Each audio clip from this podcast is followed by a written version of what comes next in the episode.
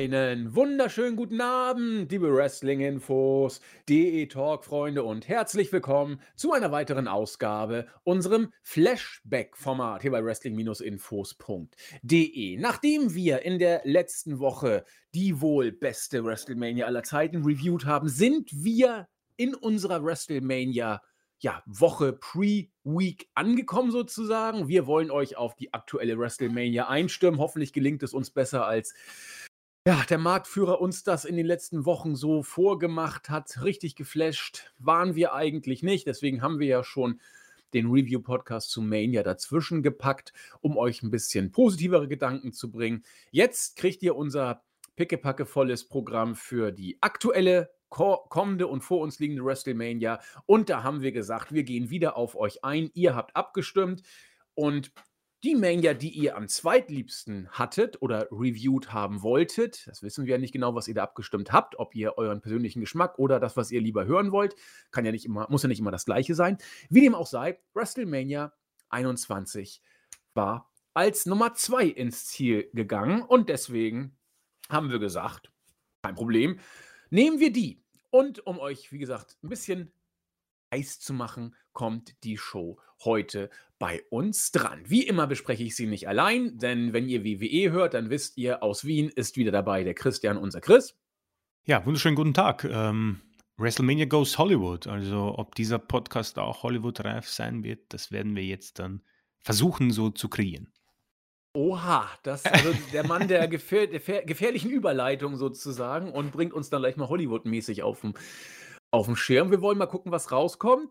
Äh, wieder dabei, wenn es um Wrestling-historische Aspekte geht, äh, geht, und um die Einbettung der Storylines oder die Einbettung der Matches in die Storylines und die Erklärung selbiger für die Hörer. Da kommen wir im Flashback-Bereich an Thorsten nicht vorbei. Herzlich willkommen, der Thorsten, unser Lübeck 007. Moin, moin. Ja, ich würde sagen, das Prozedere beim letzten Mal hat sich eigentlich bewährt. Deswegen gar nicht lang gefackelt. Wir gehen in die Card und äh, Thorsten erzählt dann eingangs immer ein bisschen was, was denn da so die Hintergründe der Matches waren. Wir haben hier eine interessante WrestleMania. Wir haben einige neue Gesichter gesehen. Man hat so ein bisschen, sag ich mal, das Gefühl, ein Umbruchdenken war da und äh, ja, ob es gewollt war oder nicht, es musste einfach sein, weil es eben dann doch bei einigen Allstars langsam zwackte. Und ich finde, man konnte hier doch einiges äh, in Richtung Zukunft zumindest angedeutet sehen. Zum Beispiel haben wir einen relativ jungen John Cena erlebt, der dann gleich mal von 0 auf 100, das kann man jetzt nicht sagen, aber relativ schnell ins Spotlight gepusht wurde. Und ja, da wo er jetzt ist, da kann man sagen, ging es dann Mania-mäßig auch groß los, nämlich in Hollywood. Und jetzt habe ich genug schlechte Überleitungen oder Wortwitze versucht zu bringen. Wir gehen rein in die Card. Auch eine Mania, die im Nachhinein sehr, sehr positiv gesehen wurde. Und ja, genau positiv wie negativ kann man den Opener sehen. Denn wir haben mit Eddie Guerrero und Rey Mysterio zwei Mankerl-Worker auf der Card. Aber einen sollten wir dann wohl zum letzten Mal gesehen haben, Thorsten, oder? Ja, leider ist das dann der letzte Mania-Auftritt von Eddie Guerrero gewesen, der dann ein paar Monate danach leider von seinem Neffen Chavo, den man ja auch vom WWE her kennt, äh, tot im Hotelzimmer aufgefunden wurde. Und das un, äh, umso trauriger, weil man geplant hatte, ihn in der zweiten Jahreshälfte noch wieder zum World Champion zu pushen. Nun, äh, zum Match selber. Die Vorgeschichte war ganz einfach. Eddie und Ray waren äh, zu dieser Zeit gemeinsam Tag Team Champions und hatten sich vorher ein bisschen drüber mokiert, dass sie halt keine, kein Match auf der Karte hatten und haben sich überlegt, was machen wir? Ach, treten wir einfach gegeneinander an. Ähm, und am Ende war dieses doch sehr gute Match, äh, dann wurde dann von Ray gewonnen äh, und man merkt da aber schon, dass Eddie mit der Niederlage, obwohl er dann den Handschlag einging, doch nicht so ganz äh, zufrieden war. Und ich betrachte dieses Match als Keimzelle für die spätere Fehde der beiden um äh, die Vaterschaft von Dominik, wenn man sich das äh, da noch dran erinnern mag, wo dann das tolle Leather-Match war, wo der, äh, der Vaterschaftstest über dem Ring hing. Ja, also ihr seht, also interessante Storylines gab es damals auch schon bei WWE. Also, ich weiß nicht, wäre sowas heute möglich? Chris, was meinst du? Vaterschaft on a Pole Match? Oh, weia, nee, ich glaube nicht. Nee, ne? ähm, ja, gut, ich meine, die Fehde hat eigentlich für mich stark begonnen. Es war nämlich die erste Fehde meiner Wrestling-Karriere, möchte ich mal so sagen. Ähm, das war quasi das erste, was ich gesehen habe damals. Ähm, ja, Ray und Eddie, äh, Tag Team Champions. Ähm, ein wirklich netter Opener, muss ich sagen. Hat mir besser gefallen als jetzt, um zurückzugreifen, Jericho gegen Regal damals bei Mania 17. Äh, gute Pace, nette Aktionen. Und ähm, ja, ein Ende, für, das für Ray gut ausgegangen ist. Eddie, wie schon angesprochen, mit den ersten ja, Schwierigkeiten, da mit Ray noch äh, eine Partnerschaft oder eine Freundschaft äh, einzugehen. Und dann kam, wurde es immer intensiver mm, und der Turn dann bei SmackDown irgendwann, glaube ich, gegen Eminem damals, was ich so weiß, ja. Und zum Match, ja, ich muss sagen, wirklich gut reingekommen. Das ist wirklich eines der besseren Opener, muss ich sagen. Falls jetzt mal das Money in the Bank Match eine Mania nicht eröffnet hat, ist das eines der, äh, möchte ich mal, netteren Opener. Und zu Eddie haben wir schon genug gesagt, auch bei 17. Ähm, die letzte Mania. Und ich glaube dann kurz vor, No, No Mercy hat er noch geworkt, glaube ich, gegen Batista. Und dann äh, vor der Survivor Series leider dann der Tod. Ähm, aber ja, äh, ich war sehr happy, sehr, war gut drin, muss ich sagen. Ein toller Opener. Beide haben hier wirklich äh, gezeigt, was sie drauf haben und äh, wrestlerisch mal ein wirklich Schmuckstück präsentiert. Und mit zwölf Minuten, glaube ich, auch eine wirklich nette Zeit, ohne dass es zu lang wird. Also würde ich sagen, mal äh, eine tolle, toller Anfang für WrestleMania 21. Da habe ich mal ganz kurz eine Frage zu. Äh, ich habe damals, ich weiß nicht, ob es in der Vintage Collection war oder irgendwie noch auf Eurosport, vielleicht erinnern sich einige von euch, lief das ja auch mal eine Zeit lang.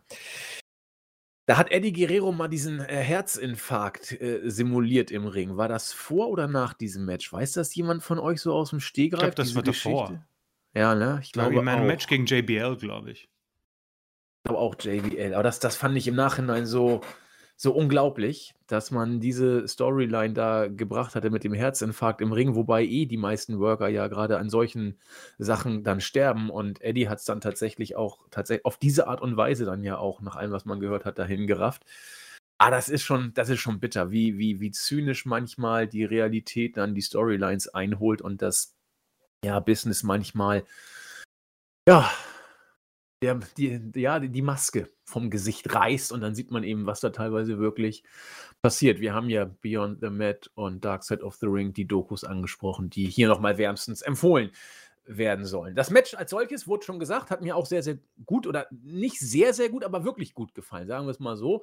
Äh, hier irgendwo im Bereich roundabout drei, dreieinhalb Sterne, eher dreieinhalb, so in dem Bereich. Das ist richtig ordentlich und man hat eben auch gesehen, dass hier äh, technisch, charismatisch äh, Worker äh, on their Prime ähm, unterwegs waren. Ich will mal kurz gucken. Eddie war zu diesem Zeitpunkt, meine Güte, der war ja, der war ja immer noch richtig jung.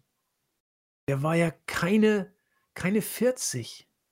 Ich glaube, er war 38. 38, ja. Ja, also er sah, finde ich, schon irgendwie älter aus, wenn man sich das mal angeguckt hat. Ich habe ja gesagt, vergleicht mal WrestleMania 17 mit WrestleMania 21. Also ich finde, er sah im Gesicht ein bisschen älter aus. Vergleicht mal sein, seine Physik, seinen Körper. Da ist auch einiges passiert. Ich will das jetzt nicht wieder aufgreifen, aber ja, also tragische Geschichte. Das Match als solches war aber wirklich gut. Die Geschichte hat Thorsten dahinter, finde ich, auch sehr schön erzählt. Guckt euch einfach an, das letzte Mania-Match von Eddie, allein schon deswegen äh, ist es sehenswert. Und äh, ja, für unseren Ray ging es danach dann ja richtig gut los. Stichwort Royal Rumble 2006, Ma- WrestleMania 2006. Also, das war, äh, ja, Stichwort, es hat sich ein bisschen was geändert. Äh, kein Big Guy, sondern eher ein mexikanischer Highflyer, als der er damals ja ein bisschen zu Unrecht verschrien wurde, dass er mehr ist als das, hat er in der Zeit danach dann ja auch deutlich bewiesen. Ja, sehr schön, schöner Opener, ging los. Und dann, ich weiß nicht, ob das von euch alle wissen. Ich muss zu meiner Schande gestehen, ich wusste es nicht, bis Thorsten mich da eben noch charmant drauf aufmerksam gemacht hat. Das zweite Match des Abends, ein Money in the Bank Ladder Match. Nicht ein Money in the Bank Ladder Match, Thorsten. Das erste, oder? Ganz genau. Das allererste Money in the Bank Ladder Match. Damals noch mit sechs Teilnehmern und ähm, was vielleicht auch nicht alle wissen, das Money in the Bank Ladder Match geht ja auf eine Idee von Chris Jericho zurück, der auch selber noch Teilnehmer in dem Match war. Und äh, ja, der bekannteste äh, Move in dem Match ist wahrscheinlich Shelton Benjamin, damals amtierender Intercontinental Champion, der die Leiter hoch rennt und oben Jericho von der Leiter runter clotheslined. Und das war das Match, äh, das Edge dann am Ende gewo äh, gewonnen hat. Und ähm, ja, ich sag mal so ein Dreivierteljahr später, Januar 2006, dann erfolgreich gegen Cena eingecasht hat. Das war wohl so das Match, das Edges Aufstieg äh, zum Main Event der eingeläutet hat.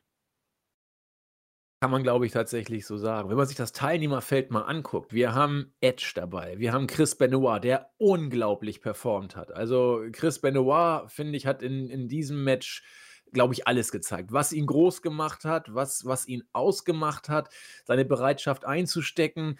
Ähm, ja, leider auch dann nachher die Art und Weise sein, seines Todes kann man hier, finde ich, auch erahnen. Also, was er da für Spots, also gerade dieser ja, entscheidende am Ende, der ihn ausgenockt hat.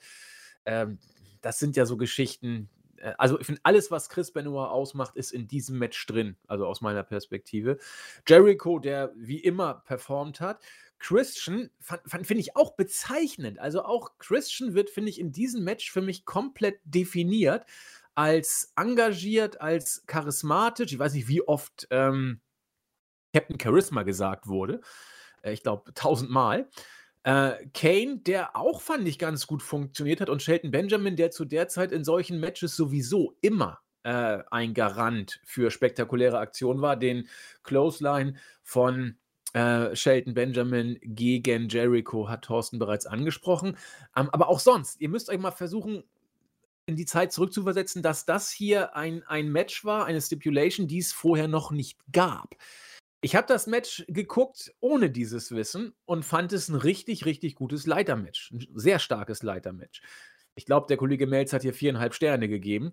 Ähm, wenn ich jetzt dieses Match aber ohne alle anderen Leitermatches, die ich gesehen habe, gesehen hätte, ich glaube, ich wäre noch einen Zacken begeisterter gewesen, weil da war ja alles drin. Wir waren hier, fand ich, nicht auf ähm, Hardy gegen äh, Dudleys, gegen äh, Edge und Christian Niveau. Das nicht, weil das ist auch, glaube ich, kaum zu machen. Aber äh, für das erste Money in the Bank Match finde ich, weiß nicht, Chris, kann man sagen, es hat gewisse Maßstäbe gesetzt. Ich bin fast geneigt, mich dazu hinreißen zu mhm. lassen. Ja, gehe ich mit, bin ich ganz bei dir. Ich glaube, es ist eines der äh, besseren Leiter, Money in the Bank Leiter-Matches beim WrestleMania. Äh, ich glaube, es gab ähm, vielleicht bessere beim Money in the Bank Pay-Per-View dann selbst, auch wenn ich kein Fan davon bin, dass man es in die, dass man einen eigenen Pay-Per-View dann äh, dafür genutzt hat. Weiß nicht, die Money in the Bank Matches vermisse ich dann schon bei Mania irgendwie. Aber sei es drum. Ähm, für mich persönlich, glaube ich, schlägt eigentlich nur ein Match, aber das ist Ansichtssache. Mania 24 fand ich das Money in the Bank Match das Beste von allen bei Mania. Ähm, die bei Money in the Bank sind mir teilweise zu lang und haben, glaube ich, auch den Sinn dahinter verkannt. Also als man dann irgendwie Cena, Orton, äh, Kane und Jericho in ein Match geknallt hat, das, glaube ich, war nicht der Sinn hinter diesem Match. Ähm, hier hat quasi Edge eigentlich ähm, dadurch seine Karriere erstmal wirklich einen Trieb bekommen. Natürlich kennt, hat man ihn gekannt durch, äh, weiß nicht, äh, ich glaube, The Breed damals und dann natürlich Edge und Christians Tag Team äh, DLC-Matches, aber das war dann wirklich der Start in etwas äh, ganz Besonderes und ähm, ich muss sagen, dieser Cash-In gegen Cena nach der Elimination Chamber, äh, ich glaube, New Year's Revolution, das ist schon bis heute, glaube ich, einer der besten und coolsten Cash-Ins, muss ich sagen. Äh, das Match an sich, also, wow, äh, wenn ich nach Ray und Eddie dann dieses Leiter-Match bekomme, muss ich sagen, ist es einer der stärksten WrestleMania-Opener, muss ich sagen. Also hier war wirklich alles dabei und dafür, dass es das allererste Match war, daher konnten sich die auch nicht wirklich irgendwie andere Videos dazu anschauen. So, Ideen holen oder wie man damit umgehen soll, war das dann alles sehr sauber gemacht. Also ich habe jetzt keine großen Botches erkannt. Shelton Benjamin natürlich der Spot Monkey, der sich da wirklich, ähm, also dass er das so geschafft hat, Respekt. Ich glaube nicht, dass es so einfach ist. Und ja, die anderen wurden angesprochen. Christian, natürlich ein prominentes Thema jetzt ähm, wahrscheinlich bei den Kollegen von AEW. Und äh, Kane, der jetzt auch in die Hall of Fame kommt. Also wir haben hier wirklich interessante, interessante Superstars schon äh, dabei gehabt, die teilweise bis heute noch wirklich aktiv sind, bis auf natürlich äh, Chris Benoit. Kleine Quizfrage. Wer war der Letzte, der bei Mania ein Money in the Bank Match gewonnen hat? Da grübel ich auch nach. Ich hätte Jack Swagger. genau. Und er oh. ist auch der mit Abstand, der am längsten gebraucht hatte, den Koffer abzuhängen. Wann war das denn? 25? Das war, nee, 26. 26. Geil. Danach haben sie den größten Fehler gemacht, das Money in the Bank Match weg von WrestleMania hin zum eigenen Pay-Per-View zu. Weiß man eigentlich warum? Klicken. Ausschlachten. Ja, ja. Ach du meine Güte. Ja, gut. Naja, letzten Endes, äh, was kann es anderes sein als Money? Ja, auch ja. wieder wahr. Klar, es hat funktioniert, es hat einen Kultcharakter gehabt, da sagt Vince, da basteln wir einen eigenen Pay-Per-View draus und fertig ist. Man hat es ja noch mal zurückgebracht, mehrfach bei Mania danach, ne? Wir haben ja äh, Brian hat bei ich glaube, bei 31 hat Brian da die IC Championship gewonnen und ich Ne, weiß das nicht war aber dann nicht Money in the Bank. Das waren wieder normale Ladder-Matches. Du hast recht. Du hast recht, gar kein Koffer. Das war ein Championship-Match. Ja, das war ein IC-Match. Ja, ja. Du hast völlig recht. Deswegen passt auch mein zweiter Vergleich jetzt nicht, wo Zack Ryder mal Intercontinental Champion wurde. Das war ja auch ein normales Championship-Ladder-Match. Ihr habt vollkommen recht. Wir haben Money in the Bank-Matches danach nie wieder bei Mania gesehen. Völlig richtig. Nur in Anführungszeichen Leiter-Matches. Und ja, das ist immer so eine Sache, Leiter-Matches. Nach Fest kommt ab, sagen wir Klempner. Und äh, ja, nach Mania 17 kann man die Schraube eben nicht mehr fester drehen. Es ist, ja, es ist der Fluch der guten Tat. Wer war denn für euch der MVP hier in unserem ersten Money in the Bank Opener? Schwankt so zwischen zwei Leuten, drei. Ähm, ja, Benjamin und für mich irgendwo Benoit. Ja, Benoit würde ich auch sagen, weil er seinen Arm nachher so übel gesellt hat oder ja. seine Schulter. Ähm, ja, und, und äh, Shelton Benjamin, weil er halt der, wie du eben schon zu Recht gesagt hast, der Spot-Monkey in dem Match war. Äh, irgendeinen hat man ja immer mit dabei. Nicht? Ähm, später war das dann ja meist äh, Jeff Hardy, der so der krasse Spring ins Feld war. Und hier hat es dann halt noch Shelton Benjamin gemacht, der auch und natürlich irgendwo auch Edge, weil er halt dann der erste Money in the Bank Gewinner war. Ja, da habt ihr genau die drei genannt, die ich auch genannt hätte. Also für mich Benoit als MVP, äh, Benjamin als, äh, wie soll ich sagen, der Geheimtipp in Anführungszeichen und Edge, der sich hier ein Stück weit äh, selbst zum Star gemacht hat. Und deswegen passte das auch schon. Ähm, und ich finde auch Christian hier hochinteressant, der auch eine ordentliche Partie gemacht hat, aber irgendwie so mittendrin statt nur dabei. Ganz komisch. Und ja, aber als solches, wie gesagt, sehr, sehr schönes Leitermatch, fand ich. Ähm, vier Sterne, finde ich, kann man zur Not hier geben. Äh, was heißt zur Not kann man geben, würde ich geben. Und ich glaube, dass Melzer noch einen halben Stern draufgepackt hat, mag der Tatsache geschuldet sein, dass wir hier dann mal etwas komplett Neues hatten. Und wie Thorsten schon sagte, etwas, was sich Jericho in seinen Lebenslauf schreiben kann. Sehr gespannt bin ich auf eure Meinung zum nächsten Match. Undertaker gegen Randy Orton. Wir hatten mittlerweile die Serie des Undertakers. Bei 17 hatten wir sie ja schon einmal entdeckt und äh, wurde dann zum Thema gemacht. Hier war es schon ein sehr großes Thema. Randy Orton als Legends Killer mit Hilfe seines Vaters inszeniert trat gegen den Undertaker an. Ja, gibt es sonst noch ein paar Hintergründe zu diesem Match, Thorsten? Ja, also Randy Orton hatte ein knappes halbes Jahr zuvor beim SummerSlam äh, 2004 überraschend Chris Benoit die World Heavyweight Championship abgenommen und äh, wurde dadurch äh, der jüngste World Champion overall in der WWE-Historie, was glaube ich bis heute auch noch Bestand hat. Ähm, dann äh, verlor er den Titel aber schnell wieder an Triple H, verletzte sich dann irgendwann und daraus baute sich dann dieses, äh, diese Fehde auf, äh, dass Randy Orton sagte, ich will, ich muss mir endlich einen eigenen Namen machen, weil vorher war ja eher so als Mitläufer bei äh, Evolution bekannt. Ich muss mir einen eigenen Namen machen. Ich bin jetzt der Legend Killer und hat dann auch zahlreiche Legenden äh, dann wegge-AKO'd, ein Harley Race und wer da nicht alles bei war. Und die größte Legende zu jener Zeit, das war der Taker. Und da hat er sich vorgenommen, den AKO, den besiege ich bei Mania und breche seine Streak, die eben, wie du schon zu Recht sagst, damals auch schon als solche äh, benannt wurde.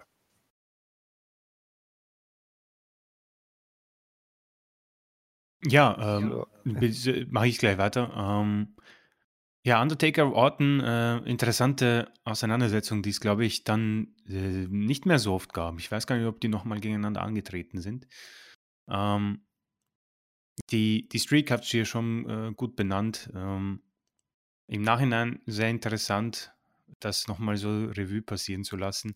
Orton hat ja auch angegeben, dass er äh, im Vorfeld ähm, die Generalprobe oder das Training am Vortag äh, sausen hat lassen wegen einer Sauftour und da hat er sich den Unmut von sämtlichen Legenden zugezogen damals.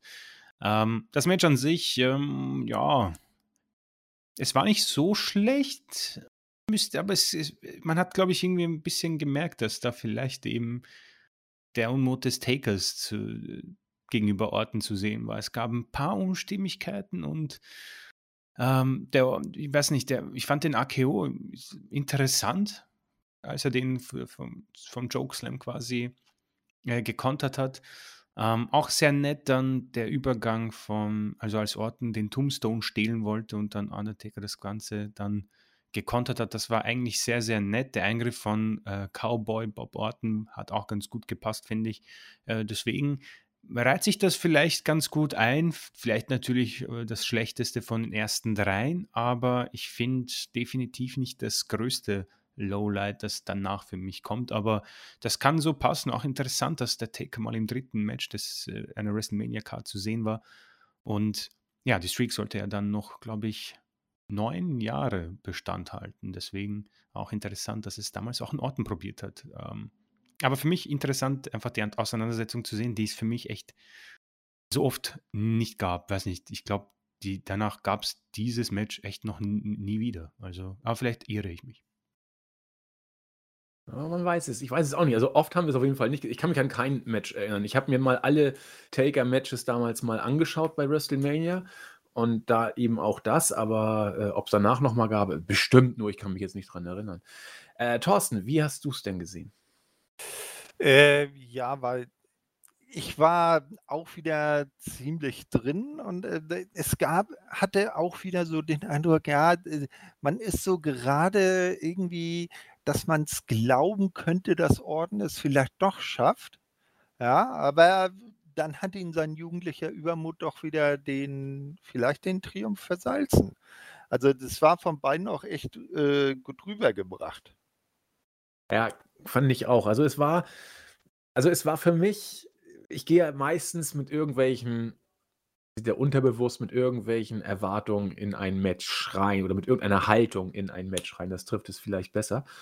Und äh, ich habe hier einen Orten gegen den Taker-Match erwartet und ich habe, finde ich, auch genau das bekommen. Ich glaube, die beiden hätten so oder so ein ähnliches Match zu jeder Zeit ihrer Karriere äh, worken können. Jetzt natürlich gegen Ende wäre es ein bisschen problematischer vielleicht gewesen, aber ich glaube auch bis vor zwei, drei Jahren hätten die beiden so oder so ein ähnliches Match versucht zu machen. Ich weiß nicht, ob der Taker nochmal das Risiko auf sich genommen hätte, diesen Tombstone äh, sozusagen äh, da sich reinnehmen zu lassen von einem Randy Orton, denn wenn der jetzt in seinem Alter der Taker auf den Kopf fällt, da ist natürlich irgendwie Hopfen und Malz dann verloren.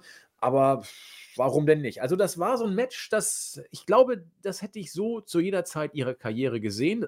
Und es ist hypothetisch, weil, wie Christian schon sagte, wir haben es eben nicht mehr gesehen, so oft die Paarung danach. Vielleicht gar nicht mehr. Ich kann mich auf jeden Fall nichts mehr erinnern. Und äh, deswegen äh, habe ich es eher so zur Kenntnis genommen. Also ich fand den RKO-Konter fand ich cool. Ich bin eigentlich kein Freund von diesem RKO Out of Nowhere-Dings.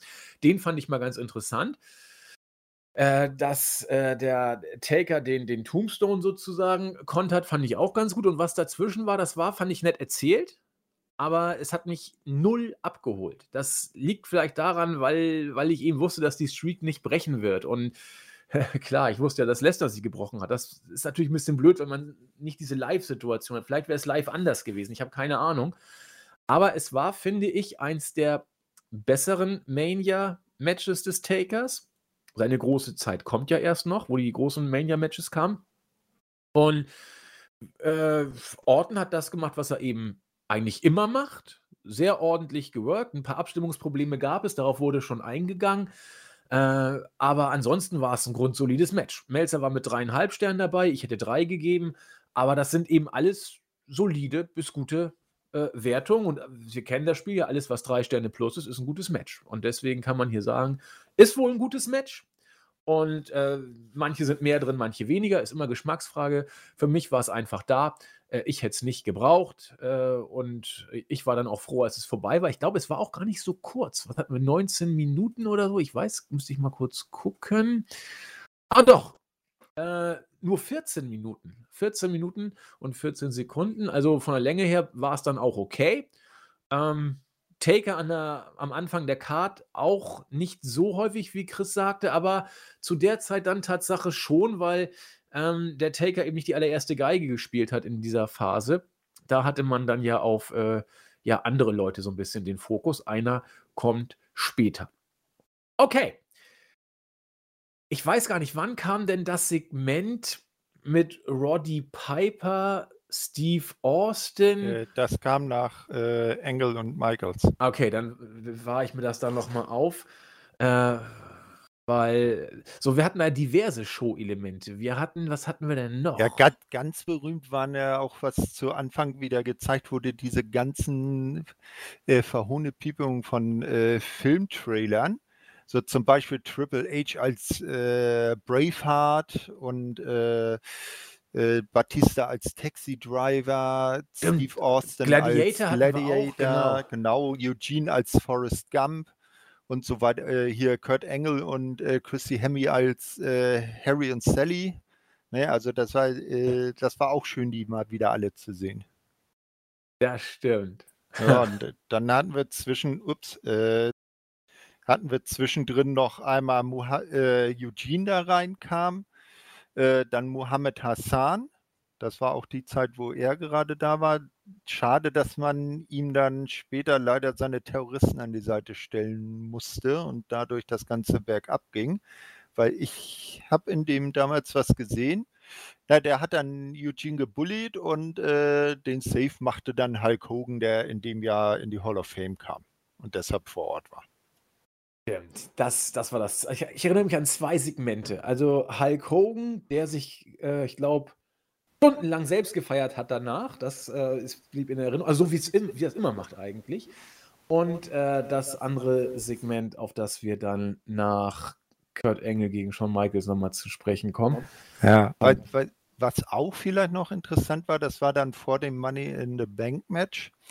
Da hat man dann backstage gesehen, wie JBL mit seinem Staff also mit Orlando Jordan und den Basham Brothers äh, irgendwo entlang ging und dann auf äh, Triple H und äh, Flair stieß, also die beiden großen World Champions sich Auge in Auge gegenüberstanden und dann sich gegenseitig gepiesackt haben, äh, na, wer von uns beiden wird dann nach dem heutigen Abend noch Champion sein.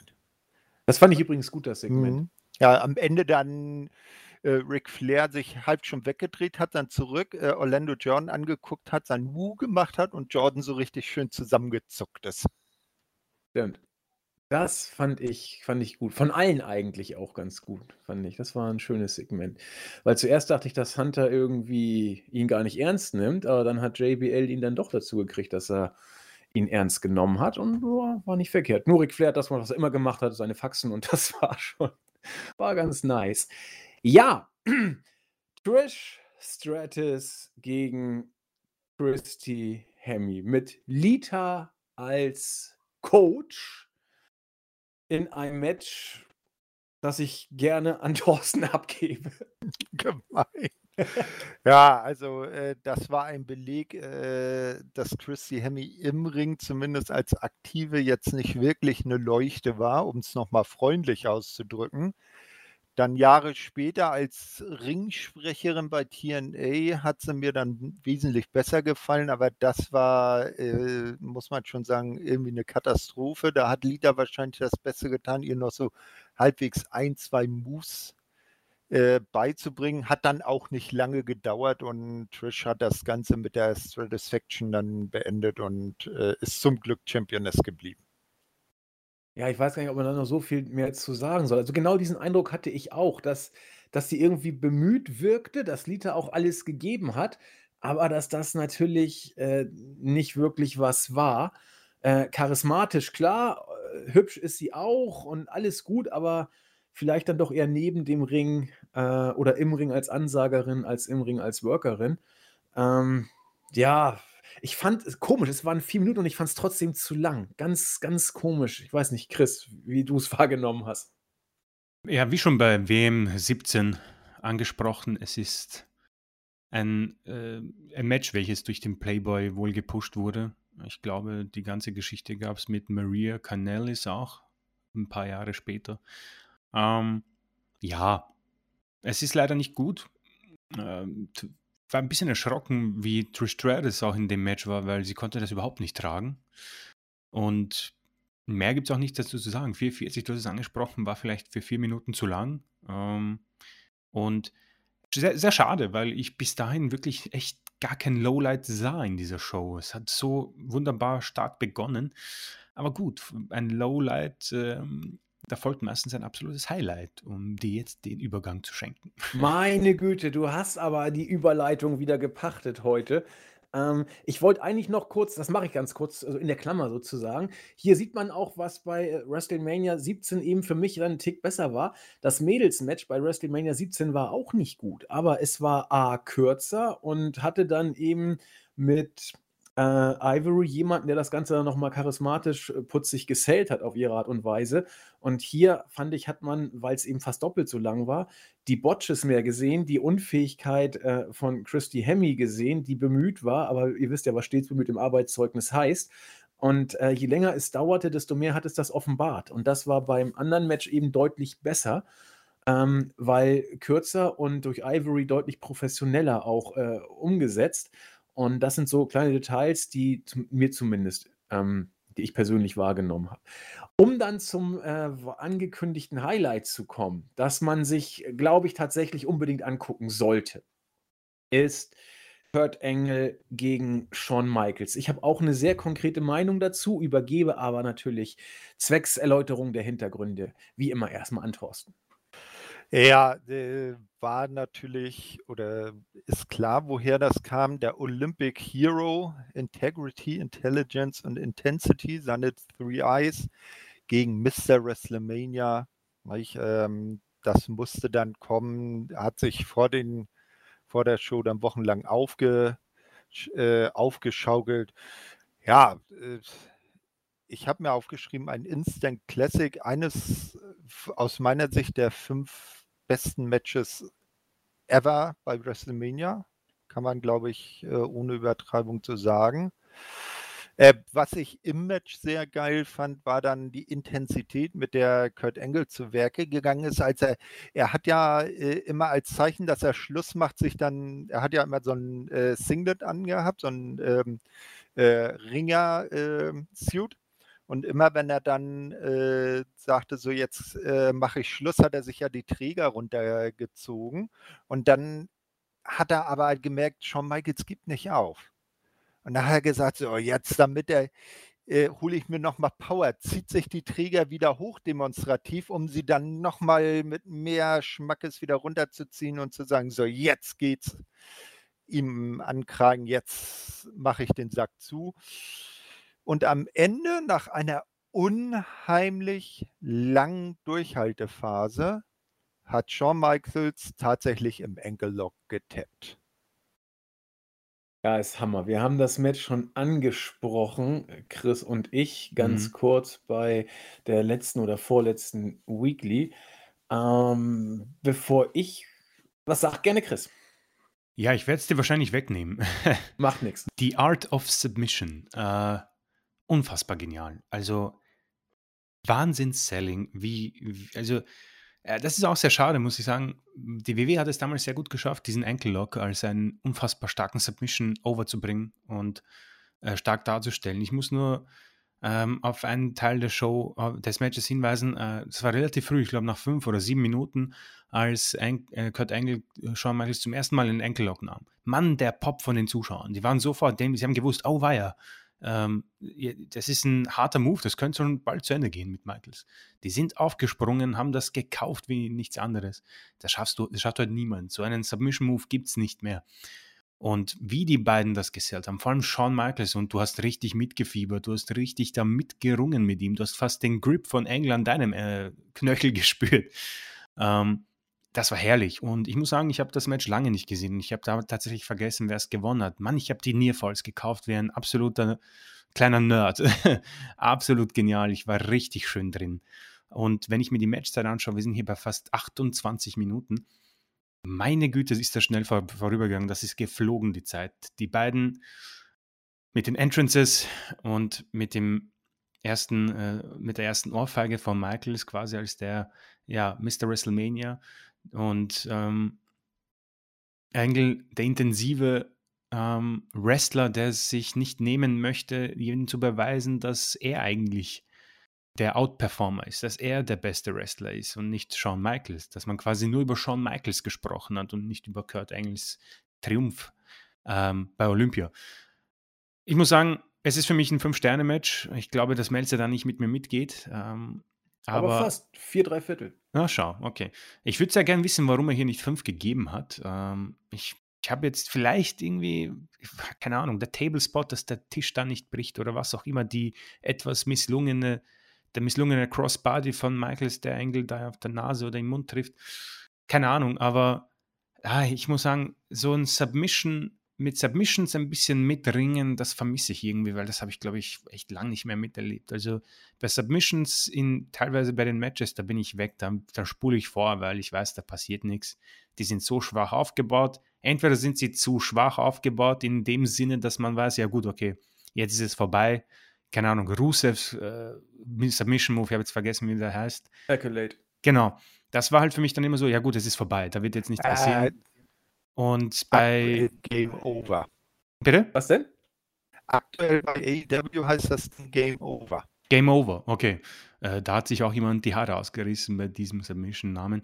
Ähm, aber es ist einfach so, dass bei Engel du diese Intensität und du diesen Finisher gekannt hast, der wurde aufgebaut, aber du weißt halt, dass sein Gegner einfach Shawn Michaels ist und Shawn Michaels tappt doch nicht. Und deswegen hat das dieses Match so unfassbar stark gemacht und nochmal äh, ein Applaus von mir an das Selling von beiden Männern und die großartigen Nearfalls. Auch der, Re der Referee, der Ringrichter, hat mir hier sehr gut gefallen irgendwie. Keine Ahnung, ist mir ein bisschen aufgefallen. Deswegen äh, fünf Sterne und das äh, beste Match des Abends für mich. Um, ähm, du hast es mir nicht weggenommen, denn das äh, Selling hatten wir ja schon mal kurz angesprochen und ich finde es äh, völlig okay, dass du es auch nochmal jetzt hier zelebrierst. Muss auch sein, weil das war für mich äh, der entscheidende Punkt, der WWE abgeht, den du schon genannt hast. Wenn WWE einen Submission Move ansetzt, kannst du vorspulen oder einschlafen. Das sind die äh, Optionen, die du hast. Ähm, das letzte Mal, wo ich so halbwegs gehofft habe, wissen, dass es nicht klappt, ist, wenn Brian den Yes-Lock bei Reigns ansetzt. Das ist so das Einzige, aber sonst ist da nichts. Und das hoffe ich auch nur, weil ich Brian eben mag. So, also bin ich da auch nicht objektiv. Also unterstützt es eher das, was du gesagt hast. Warum ich auch hier nicht bei fünf Sternen bin, kann ich sagen. Und das ist etwas, wo sich die Geister scheiden. Ich denke, ihr beide werdet das anders sehen als ich. Mir war die Anfangsphase etwas zu lang. Das äh, ist relativ und immer vor allem subjektiv zu sehen. Aber nach zehn Minuten habe ich gesagt, also ich habe das Match, also ich kannte es nicht, muss man dazu auch sagen. Und als ich hörte Angle gegen Michaels, dachte ich, oh geil, da muss jetzt was gehen. Und meine Überschrift nach zehn Minuten war, äh, Engel gegen Michaels, gut, aber nicht sehr gut. Das waren so meine Gedanken nach zehn Minuten, weil es war alles gut. Es gab, es waren auch zu viele Pausen, fand ich. Also das war, das war alles okay und alles gut, aber es war mir zu, zu viel, keine Ahnung, unnötige Haltegriffe in Anführungszeichen. Was sie dann aber ab der Hälfte draus gemacht haben, war ein absolutes Feuerwerk. Jetzt würde Jens sagen, mit seinem Vergleich zu New Japan, gute Matches müssen so sein, dass man in der ersten Hälfte sagt, ja, ist eigentlich ganz gut, aber nicht richtig super. Und dann ab der zweiten sagt, es ist total geil und ich weiß gar nicht warum. So ungefähr. Äh, ich vertrete da eine andere Auffassung. Gute Matches oder sehr gute Matches können so aufgebaut werden. Bei New Japan werden sie es häufig und hier wurden sie es auch so. Aber ich bleibe dabei, sie müssen es nicht unbedingt. Ähm, wenn man hier diesen Match fünf Minuten der Anfangsphase genommen hätte, hätten wir immer noch ein knapp 24-minütiges Match gehabt und ich hätte diese fünf Minuten zu Beginn nicht vermisst. Ich weiß, dass äh, ihr jetzt vielleicht sagen werdet, genau das war aber notwendig, um dieses Finale aufzubauen und ich würde euch auch nicht widersprechen. Ja, das ist, das ist nur meine persönliche Empfindung und ich bin eben nicht so der Freund von einer längeren Aufbauphase. Weil dazu weiß man eben, dass es nur Wrestling ist und gestellt ist. Und es ist ganz, ganz selten, dass solche Aufbauphasen, sag ich mal, wirklich aus meiner Sicht zwingend notwendig sind, um ein Match aufzubauen. Und ich glaube, wie gesagt, streng subjektiv aus meiner Sicht, dieses Match gehört nicht dazu, dass man es zwingend gebraucht hätte. Ähm, und deswegen ist das zum Beispiel der Grund, warum ich hier auch nur bei viereinhalb Sternen bin. Nur ist gut, ist ja immer noch ein All-Time-Classic sozusagen. Aber ja gut, ich würde auch auf vier, drei Viertel hochgehen, gerade wegen, wegen des Finishes. Ähm, wie ihr so schön gesagt habt, ein Shawn Michaels tappt nicht. Und er tappt ganz sicher nicht bei Mania. Äh, und da ich das Match nicht kannte, war ich so drin. Ich weiß nicht, wie oft Engel den Engellock angesetzt hat. Drei, vier Mal, ich weiß es nicht. Ähm, und äh, auch wie, wie der Superkick da immer eingesetzt wurde, wo man dachte, so, jetzt könnte von hier äh, auf da fallen. Und zwar innerhalb von einem Bruchteil einer Sekunde. Das, das, das ist einfach groß, große, große Kunst. Und das Match kannst du auch jemanden nicht der, es wird, niemand wird durchdrehen bei dem Match, der nicht so ein bisschen die Vorgeschichte der beiden Worker kennt. Man muss die kennen, man muss den Angle Lock kennen, man muss wissen, dass Shawn Michaels sich als Mr. WrestleMania nennt, was der alles für Matches abgibt. Eigentlich musst du bis zu den Rockers zurückgehen, um das richtig heilen zu können. Das ist so ein Match, wo alles, was vorher war, relevant ist. Und das sind diese Sachen, die eben nachher die letzten Sachen oder Aspekte rauskitzeln von einem richtig starken Match zu einem All-Time-Classic-Match. Und ich glaube, da gehe ich wieder mit euch mit. Das hier ist so eins. Das ist eins der Matches, die man nicht vergisst, wenn man die Vorgeschichte halbwegs kennt, wenn man um das Standing beider Worker weiß. Äh, dann weißt du, dass das eines der Matches ist, wo beide sich eine Sternstunde mitgesetzt haben. Und äh, allein schon die letzten zehn Minuten sind, sind so gut.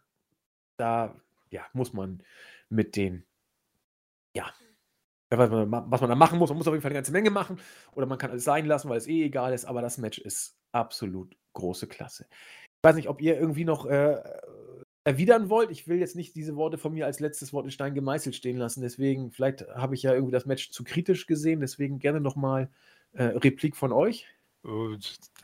Deine Meinung sei dir gegeben. Also ich muss da. Danke. ja, nee, äh, da ich ja auch ziemlich viel äh, aus Japan schaue, auch vornehmlich New Japan, gehe ich damit äh, Jens konform. Das war vom Aufbau her auch ganz äh, genauso, wie ich es gern habe. Aber ich kann auch verstehen, dass man dann sagt, äh, so wie du, manche die Meinung haben, ja, es könnte am Anfang aber ein bisschen schneller zur Sache gehen. Wunderbar. Also mein Beispiel ist eben Okada gegen Omega 1, wo ich gar keine große äh, Warm-up-Phase gesehen habe, sondern wo es gleich auf die Fresse gab. Aber äh, das, sind, das sind Geschmäcker, ja, das ist unterschiedlich. Und man kann zumindest sagen, für das Match, was äh, Kurt Angle und Shawn Michaels wollten, war diese Phase dann vielleicht tatsächlich für den Aufbau extrem wichtig und vielleicht dann auch unverzichtbar. Und äh, entscheidend ist ja, was sie mit dem Match erreichen wollten. Und ich denke, die allermeisten hat es mitgenommen. Ja, dann, ja, dann, dann hatten wir dieses eine Segment, das wir jetzt zwischenschieben können. Roddy Piper auch in die Hall of Fame eingeführt. Eigentlich ganz interessant, dass man die Hall of Fame-Leute äh, auf diese Weise auch zum Gegenstand der Show gemacht hat. Finde ich eigentlich ganz gut. Hat man danach so häufig nicht mehr gesehen. Er bekommt. Mm, ja, aber nee, nee, nicht wirklich. Aber wahrscheinlich auch, weil Hogan und Piper zwei Namen sind, äh, die so auch äh, von ihrer Strahlkraft so über späteren Hall of Fame-Klassen stehen, standen, dass sie da gut reingepasst haben. Wobei ich das verwunderlich fand, dass man da Hogan und Piper in eine Class gepackt hat, weil Piper, der hätte doch ja. äh, total selbst eine Class headline können. Eigentlich schon. Ich überlege nur, hatten wir nicht beim SummerSlam 2005 Hogan gegen Michaels, dass man das irgendwie ja, dieses aufbauen wollte? dieses Over, wo, wo Michaels dann so Over. Ja, äh, Dolph Ziggler-mäßig. Ne? Ja, ja. ja, das war, ja, das bei, bei, bei, es sollte eine Match-Serie werden und äh, Michaels hatte vorgeschlagen, da gewinne ich und du kriegst nachher den Sieg zurück und Hogan ist halt Hogan. Er sagt, nee, das sehe ich nicht. Ich verliere beim SummerSlam nicht gegen dich und deshalb hat er dann so overgeacted. das Match sollte man sich echt mal angucken. Also Shawn Michaels, da kann sich Dolph Ziggler noch eine Scheibe abschneiden. Äh, Hogan pustet an und er fliegt da fünf Meter in die Ringecke. Das ist schon, schon geil gemacht. Ähm, ja, auf jeden Fall Pipers Pit, auch das interessant, wurde ziemlich gefeiert von den Fans schon, alleine, dass es ein Pipers Pit-Segment gab. Hm, und er hat dann seine Sprüche, du hast ihn genannt, ich, ich weiß nicht mal, wer das überhaupt war. Äh, wie hieß denn dieser äh, iranische. Was? Du, du, äh, der nachher reinkam. Ach nee, das war ja bei Eugene. Nee, das war, das war bei Eugene, ja, das war Mohammed Hassan. Du hast, ich nehme alles zurück. Ich verwechsel gerade das Eugene-Segment mit dem Pipers Pit-Segment. Ähm, nee, er hatte Stone Cold als, ähm, als Gast, genau. Und äh, das fand ich eigentlich ganz süß. Mit, mit Ohrfeige begrüßt und Ohrfeige zurück. Und äh, ja, so jetzt, wo wir uns kennengelernt haben, ist ja alles in bester Ordnung. Und äh, genau, Carlito kam. Carlito genau. kam rein als äh, der typische Depp von nebenan und hat es aber auch ganz gut gemacht, fand ich. Ja, der, so, ja, Thorsten? Fand, der fand das alles irgendwie nicht cool. Genau, ihr wollt cool sein, ihr alten Leute. Also ich bin hier der Coole und esse jetzt erstmal einen Apfel. Und dann, wer hat ihn den Apfel geklaut? Ich glaube, äh, Piper. Das war, das war Piper, ja. ja. Er, er, er, wollte gerade reinbeißen, dann hat Piper den weggenommen, hat den dann äh, gegessen, hat dabei schon so gegrinst, hat so äh, Stone Cold rübergeguckt und dann hat äh, Carlito seine eigene Medizin zu spüren bekommen. Genau, und dann natürlich am Ende das war war das das war gesellt, hoffe ich doch mal. Dann hat ja ich weiß nicht, wie viel Biere nachher Steve Austin immer nachgeordert hat und am Ende war Piper schon so ein bisschen angetrunken, so sah das aus, dass er gar nicht mithalten konnte und hat natürlich auch den Stunner gekriegt. Also, ja, also so ein Segment kannst du heute genauso machen. Also, ich bei dem Segment, muss ich gestehen, habe ich mich ziemlich an WWE heute erinnert gefühlt. Ich weiß nicht, Chris, wie wie wie es wahrgenommen hast, aber so ein Segment könntest du bei WrestleMania jederzeit wieder und zwar genauso einbauen. Ja gut, mit Piper mhm. natürlich nicht, weil der ja nicht mehr ja. da ist, leider. Aber ansonsten äh, mit New Day, das war doch fast genau das gleiche. Mhm. Mit New Day bei WrestleMania 2016, ich weiß gar nicht, das, welche Mania das war. Oder 17, ich glaube, es war 16, oder glaube ich, wo, wo er dann äh, Xavier Woods den Stunner gegeben hat, wo er mit ihm tanzen wollte. Wenn, also irgendwie so. Kannst du immer bringen, oder nicht? Ähm, ich fand das eigentlich ein ganz gutes Segment. Äh, ein bisschen so zwischen die Show schieben. Ähm, ich fand das cool, wie sie sich mit den Ohrfeigen begrüßt haben. Ähm, auch die ähm, What-Chants und ich muss sagen, Piper, äh, einer der besten, der mit diesen What-Chants umgegangen ist, äh, muss ich sagen. Ich glaube, das haben selten mal Leute so gut hinbekommen. Ähm, was, hat gesagt, was, hat er gesagt, Ihr könnt ihn auch nicht gut verstehen oder irgendwie so? ja, beim ersten Wort so, was, seid ihr taub? ja, das hat er echt gut gemacht. Das hat er großartig gemacht. Und irgendwann haben die Fans ja auch aufgehört. Deswegen. Und dann hat er immer schneller gesprochen, mit immer mehr Pausen und dann, ja, versucht mit mir mitzukommen. Herausragend. ähm, auch muss ich sagen, sehr schade. Ich habe den Mann äh, absolut gar nicht in, im Ring gesehen, nur gegen Chris Jericho bei WM 25. Ähm, sonst leider nichts von ihm mitbekommen und ich muss sagen, ich bin sehr überrascht. Der ist echt wahnsinnig am Mic. Also holy shit, das war. Ich habe am Anfang geglaubt, das ist so ein Ric Flair, der teilweise die ähm, Lines vergisst, aber das war alles so Piper. Also äh, richtig herausragend und Stone Cold ist Stone Cold. Ich glaube, da muss man nicht viel dazu sagen. Und, und Kalito war halt das Opfer in dieser Geschichte und deswegen hast du absolut recht, Andi. Das ist natürlich so wie immer. Ähm, bei Mania 30 gab es ja ein nettes Segment mit Foley, Stone Cold und Hulk Hogan, der ja den. Nee, nee, nee, nee, nicht Foley, Stone Cold und Hulk Hogan. Rock, Stone Cold und Hulk Hogan. Jo. Rock war das. Ja. Ja, Foley, der hat dann irgendwas, ich weiß gar nicht, nee, das war nicht bei der, das war bei 28, glaube ich. Ah. Hat er irgendwie Backstage mit irgendeinem, es gibt doch diese äh, Serie, der gefährlichste Job Alaskas, so Krabbenfischen. Da hat er irgendwie Backstage mit einem von denen gehockt und hat da Krabben gepoolt. Ja, gut, okay, The Rock, ja. Und da hat ja Hogan dann den, äh, den Superdome als Silverdome oder was auch immer so bezeichnet. genau. Aber ich fand das Segment auch geil irgendwie. Irgendwie. Ja, da, das waren die drei ikonischsten Ja, Wrestler ja. der WWE-Geschichte gleichzeitig in einem Ring. Das war schon äh, heftig, ja. Die Mania 30, ja, die Daniel Bryan, Yesselmania. Ähm, nee, nettes Segment kann man absolut machen. Äh, du hast schon recht. Erinnert sehr an die heutige Zeit. Vielleicht einer der besseren, hätte ich gesagt. Ähm, bei 31 gab es ja auch das Segment mit The Rock und Ronda Rousey, mit Triple H und Stephanie. Also das, diese Segmente bei Mania sind teilweise wirklich sehr, sehr ähm, unterhaltend. Ich weiß nicht, warum man das bei den Weeklies nicht schafft. Ja, du kriegst ja nicht bei, bei einer Weekly immer so geile äh, Acts in Anführungszeichen, ne, dass dann die auch so gut funktionieren. Und sie funktionieren ja auch nicht immer, muss man sagen. Also manche Segmente bei Mania gehen auch nach hinten los. Das mit Rousey und Rocky fand ich zum Beispiel richtig gut. Ähm, manchmal werden es ja geile Matches. Also das, das ist mir auch letztens wieder erst bewusst geworden. Ähm, Hunter und Steph gegen Rousey und äh, Kurt Opa. Kurt. Das war geil. Das war richtig gut. Hättest du eigentlich als Segment bringen können, die haben ein Match draus gemacht. Ich, ich fand das so gut. Das war, glaube ich, das einzig gute Match bei dieser Mania. Äh, reines Gimmick-Match. Hammer. Okay, wir, wir äh, schweifen ab. Ähm, Thorsten, äh, kann man das so sagen? Da Chris ja nun Rowdy Piper nicht kennt, als Worker würde ich ihn als äh, lupenreinen Brawler bezeichnen und nicht als großen Techniker. Kann man das machen? Äh, definitiv. Also äh, der, der Technikgott vom Herrn war er nicht. Äh, er halt eine Berühmtheit äh, und wie du sagst, hat, konnte immer gut austeilen. Hat man ja hier gesehen, Backpfeife links, Backpfeife rechts und dann haben sich beide gemocht. So war das in den Matches eigentlich auch. Äh, und er ist halt auch für äh, einige äh, sehr prägnante Mania-Momente bekannt. Äh, unter anderem stand er halt im allerersten Mania Main Event an der Seite von Paul Orndorff gegen Hulk Hogan und Mr. T beim WrestleMania 1.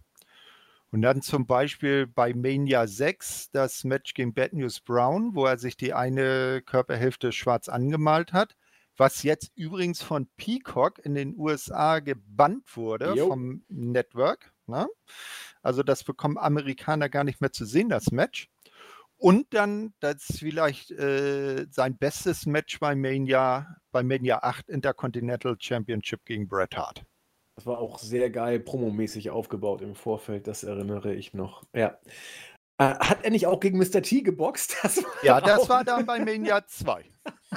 das war, glaube ich, auch ein Main-Event. äh, ja, ne, das war, das war so, die Mania 2 war ja in drei, in drei Genau. Hallen gleichzeitig und das Boxmatch war dann, ich glaube, vom ersten oder zweiten Teil der Main Event. Ganz zum Schluss wurde Mania Overall dann vom Steel Cage Match um die Championship zwischen Hulk Hogan und King Kong Bundy abgeschlossen. Also Mania 2 ist auch schon starker Tobak. Also da, Ja. muss, man, da muss man echt äh, krass drauf sein. Ich erinnere mich noch an meinen Flashback damals, den ich da geschrieben habe. Aber das Boxmatch war, das war auch starker Tobak, muss man, muss man schon sagen. Oh Gott, ja, da war Mr. T tatsächlich bei Mania in einem Boxkampf im Main Event. Großartig. Ja, zurück zur, ja, nicht Gegenwart, sondern zur etwas näher liegenden Vergangenheit. Ähm, jo, damit haben wir auch dieses Segment abgehakt und kommen zu einem Sumo-Match. Äh, ich habe keine Ahnung von ähm, japanischem Ringen oder Sumo-Ring. Ich weiß auch nicht, wer Akebono ist. Offensichtlich ein absoluter Superstar. Ich guck mal, was ich über ihn finde, während vielleicht äh, äh, Thorsten ein bisschen was dazu sagen kann. Ja, ich kann dir so ein bisschen Hintergrund geben. Akebo, also es gibt beim äh, japanischen Sumo verschiedene Ränge und der höchste Rang, man merke bei dem Namen auf, Das ist der Yokozuna-Rang. Das ist der Yokozuna-Rang. Wer den hat, verliert ihn auch nie. Und Akebono, seines Zeichens Hawaiianer, ist der erste Nicht-Japaner, der Yokozuna wurde.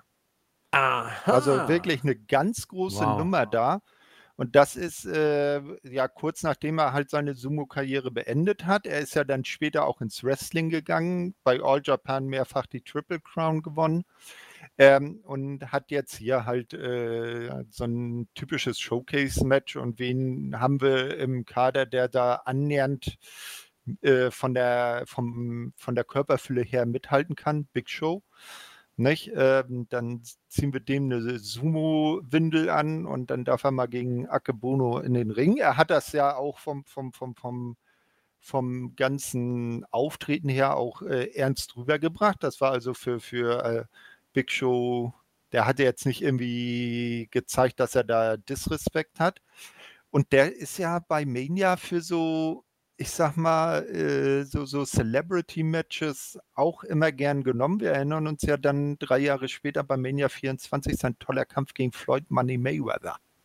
Der war auch streng, ich erinnere mich noch, in der Tat. Aber ich sehe, Akebono hat auch Kickboxing und Mixed Martial Arts gemacht. Er hat bei Mixed Martial Arts allerdings nichts gewonnen, aber bei Kickboxen hat er einen Kampf gewonnen und neun verloren. Das ist ja immerhin interessant. Wusste ich auch nicht. K1 2003, 2000. Ist ja nicht wahr. Der, hat ja, der war ja gut unterwegs, der Mann. Ja, vielen Dank für diesen Hintergrund. Ich wusste es natürlich wieder mal nicht. Ähm, aber ja, ich war auch überrascht. Ich dachte, es wird jetzt irgendeine so dusselige Comedy-Verarsche. Äh, war es aber nicht. Big Show hat versucht, hier so ein äh, Sumo-Ring-Match mal ja, fake-mäßig auf die Beine zu stellen. Ähm, hat auch eine schöne Büchs angehabt, muss man sagen. Also stand ihm schon gut. Und ja, nach einer Minute war es vorbei. Ich habe es nicht verstanden, was es sollte. Ob das irgendwie so ein Werbegag war oder was da der Hintergrund war. Auf jeden Fall. Ich glaube, Big Show verliert diese Matches ja auch. Er hat ja auch gegen Floyd deutlich verloren. Was heißt deutlich? Er hat gegen Floyd verloren. Was hat er noch gemacht? Gab es noch irgendwelche Sachen? Das waren so die beiden großen, ne? Big Show Boxen und Big Show Sumo Ring. Mehr Naja, weiß ich dann auch ein nicht. paar, ein paar Jahre nach dem Match gegen Mayweather ist er dann ja äh, von Cody Rhodes verhunepiebelt worden, weil er immer bei Mania verliert und immer so dämliche Sachen da macht und ist dann bei Mania gegen Cody um die Intercontinental Championship angetreten und hat gewonnen. Ist Big Show nicht zum Boxen gegangen, kurze Zeit? Muss ich mal gucken. Keine Ahnung. Das Ich glaube, er hat kurz, er hat, es gab ja eine kurze Zeit, äh, da hat er seine Wrestling-Karriere beendet, was ich weiß. Aber es kann mich natürlich auch irren. Ich guck Ja. mal.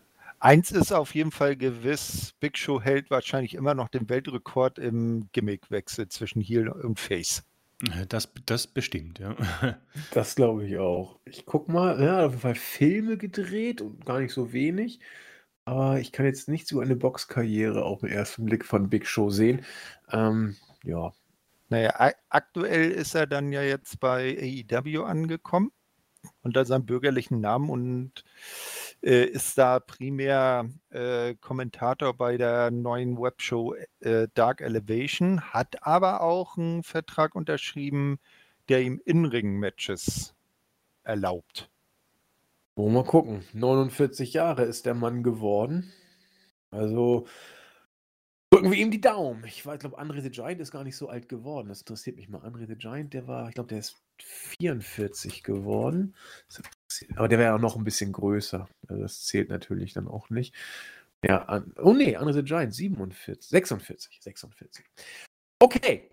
Also da muss Big Show natürlich in dem Alter und mit der Größe ein bisschen Obacht geben, aber wir werden es erleben, ob er nochmal in den Ring steigt oder nicht. Okay, das war also relativ schnell vorbei, war auch gut so.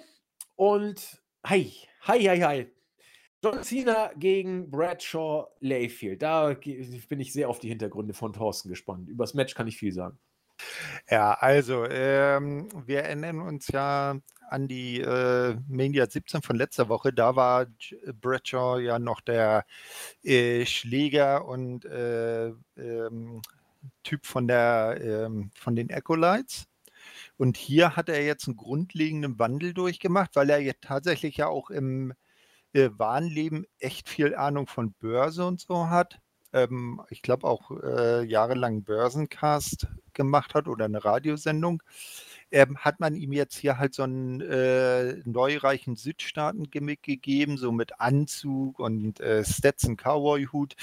Äh, legendär äh, der, aus irgendeiner Raw-Ausgabe oder, oder Smackdown-Ausgabe in dem Fall, äh, wo er an der Grenze Mexikaner zurück nach Mexiko jagt in der Nacht. Das war äh, äh, auch echt äh, so. Naja, jedenfalls hat er sich dann äh, irgendwann dann so äh, präsidentenmäßig einen Staff, also einen Stab zugelegt. Dann war äh, da Orlando Jordan, der Chief of Staff und die Basham Brothers seine äh, Verteidigungsminister oder wie er die dann genannt hat. Und da kam natürlich John Cena. Er hatte dann irgend, hatte bei Mania 20 von Big Show den US-Titel gewonnen hatte daraus seinen ersten Spinnerbelt gemacht und äh, irgendwie kam sich dann JBL und äh, Sina äh, ins Gehege. Äh, äh, zwischenzeitlich gewann dann auch Orlando Jordan von Cena den US-Titel und das kulminierte dann eben in diesem WWE Championship Match, das ob des Zeitmanagements zu kurz geriet und viel zu überraschend endete. Es war auf jeden Fall dann der Startschuss für John Cena in die, äh, in die Karriere, die er dann hingelegt hat. Ich glaube, es wurde auch thematisiert, es war sein erster großer Titel. Ne? United das States war sein, du gesagt. Genau, das war sein erster World Title Gewinn. Genau, das war sein erster richtiger großer World Title. Äh, Bradshaw Layfield hielt ihn bis dahin sehr lange. Ich weiß jetzt nicht wie lange, aber es wurde auf jeden Fall sehr häufig betont von den Kommentatoren. Irgendwie zehn Monate. Er war bis dahin der längst amtierende WWF-Champion, zu Zeiten, da die WWF Championship ausschließlich bei SmackDown verteidigt wurde. Das Alles hat ja AJ Styles, glaube ich, gebrochen. War, das steht zu vermuten. Das kann sein. Hm. Das, deine ja, Meinung. John Cenas äh, Beginn. Wer hätte das damals gedacht, dass 15 weitere Titel dazukommen? Ähm, ein enttäuschendes Match, aber im Nachhinein war ich gar nicht so enttäuscht. Also ich habe jetzt nach dem Sumo-Ringen war ich etwas so, äh, okay. und äh, dann habe ich gewusst, okay, es kommt jetzt Cena gegen äh, Layfield, also da war ich schon, ui, das wird halt äh, kein Wrestling-Spektakel. Es wird eine ziemlich langsame Pace. Da habe ich mich schon darauf eingestellt, dass ich jetzt 25 Minuten wahrscheinlich eher ein bisschen ein paar Sachen nebenbei mache. Dann gewinnt Cena nach 10 Minuten. Und ich so, oh, wow, was ist da passiert? Thorsten hat das angesprochen. Interessant, habe ich nicht gewusst. Und für eine solche lange Regentschaft natürlich ein sehr schneller äh, Titelwechsel. Auch für eine solch intensive Fehde war da jetzt nicht viel dabei. Das sollten sie dann nachholen in einem der brutalsten und blutigsten Matches, die ich bei WWE je gesehen habe. Bei Judgment Day, glaube ich. Das I Quit Match der beiden. Äh, wo dann auch der Spinnerbelt äh, offiziell diesen alten Gürtel abgelöst hat. Danach sollte es ja noch viele verschiedene Variationen geben. Ähm, zum Match selbst, ja, äh, hat mir nicht gefallen, muss ich sagen. War nichts dabei, wo ich sage, ich erinnere mich dran. Vielleicht an den äh, Sieg an der Feier von Cena. Ähm, nach Engel und Michaels war es halt dann schwierig. Ich meine, das Sumo-Match steht vielleicht ein bisschen so für sich, ist vielleicht jetzt auch, ja, kann sein, kann, kann da stehen. Es ist ein bisschen so eine Abwechslung dabei. Ähm, Cena und Layfield sind dann ein bisschen schon so, wo ich sage, oh weia, äh, wird das vielleicht in Zukunft die Pinkelpause werden, wenn man sich das irgendwann anschaut. Ähm, ja, steht da für sich, ist ein Titelwechsel und vielleicht im Nachhinein auch dann doch interessanter, weil man eben weiß, was aus John Cena wurde, nämlich eigentlich ähm, die einzige Figur, die diese Company dann tragen musste, konnte und von Vince auch so gepusht wurde. Sämtliche House-Shows, sämtliche Pay-Per-View-Rates, Buy-Rates, Main-Events.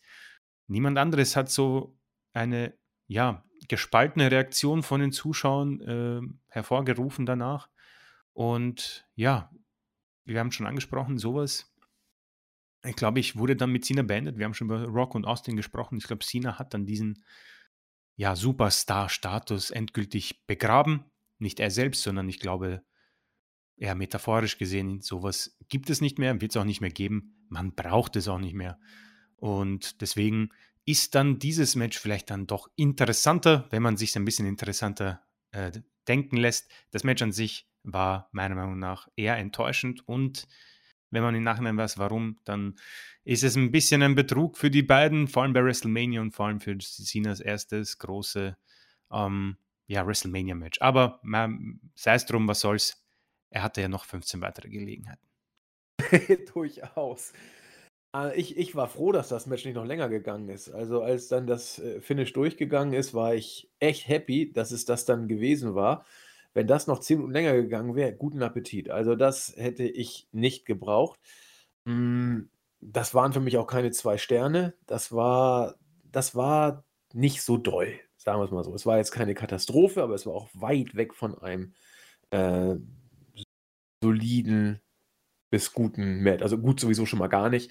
Ähm, für mich war es auch nicht ganz solide. Es war, es war da. Und für ein Championship-Match,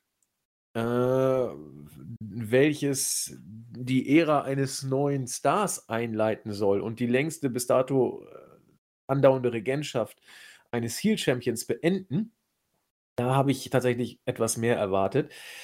Äh, was mir besonders bei diesem Match aufgefallen ist, ist, dass auch schon zu Beginn von Cenas Karriere tatsächlich gespaltene Reaktionen waren.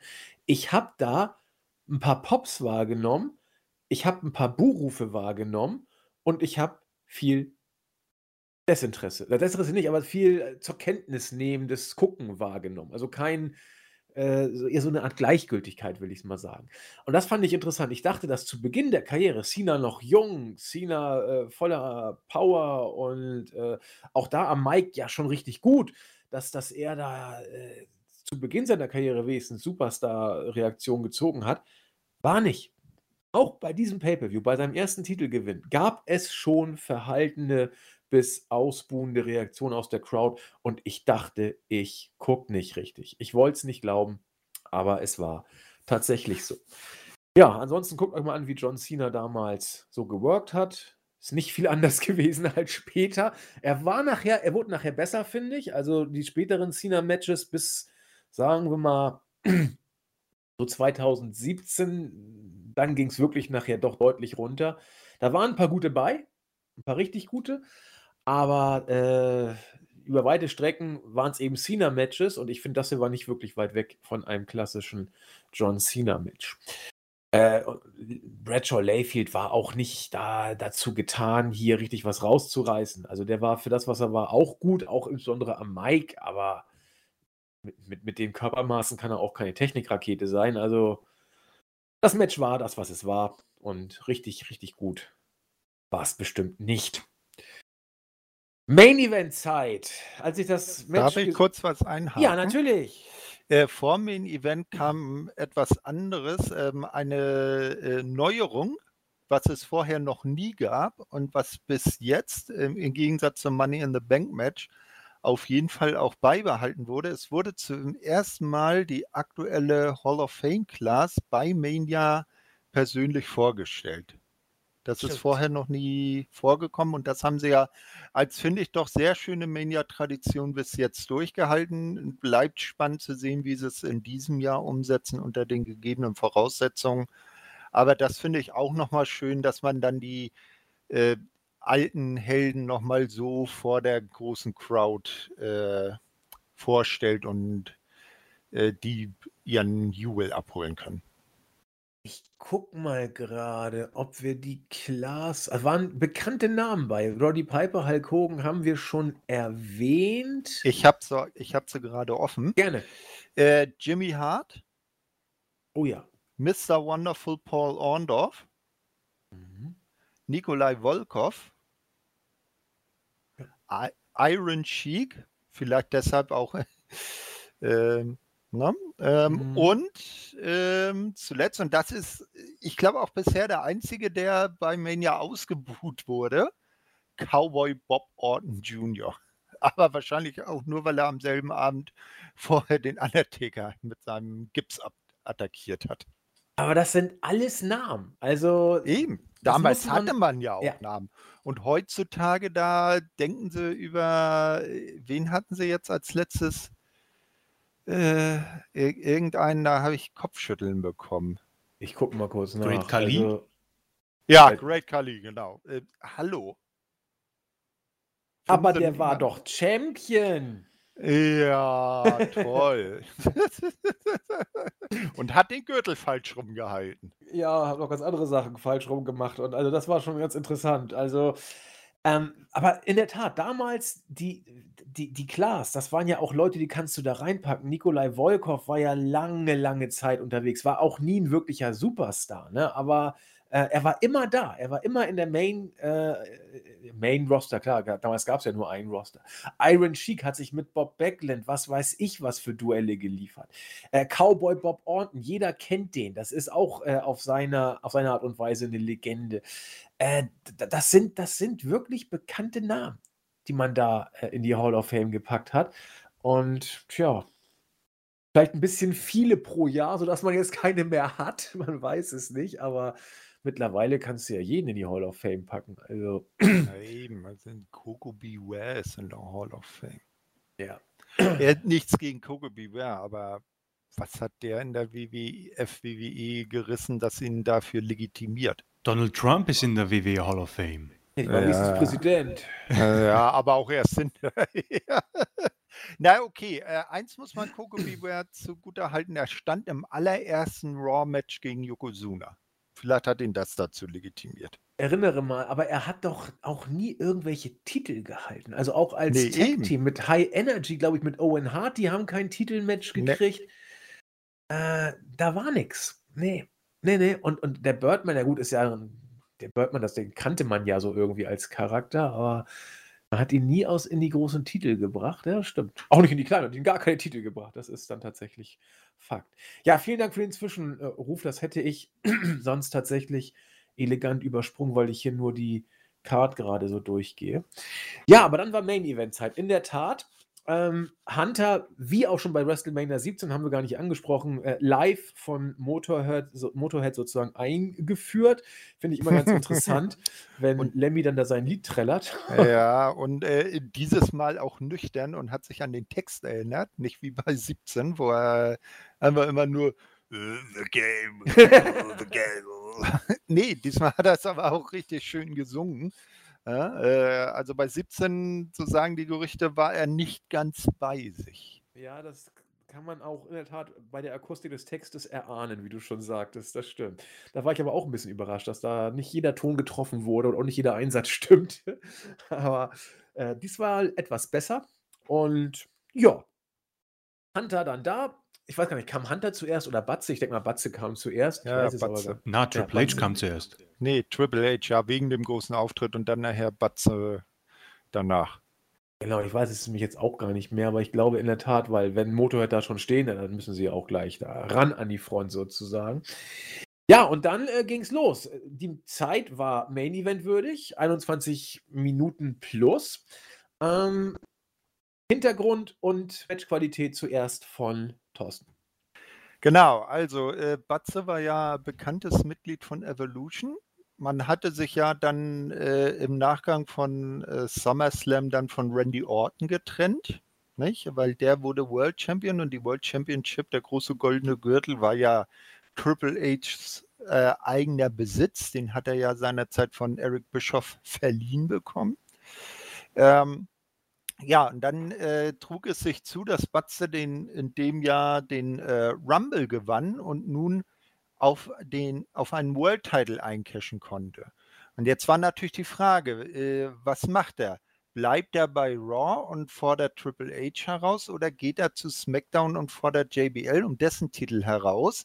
Und da haben natürlich Ric Flair und äh, Triple H versucht, ihn dazu zu bewegen, dann zu äh, SmackDown zu wechseln, sodass Evolution sozusagen äh, brandübergreifend die Dominanz und die großen Titel hält.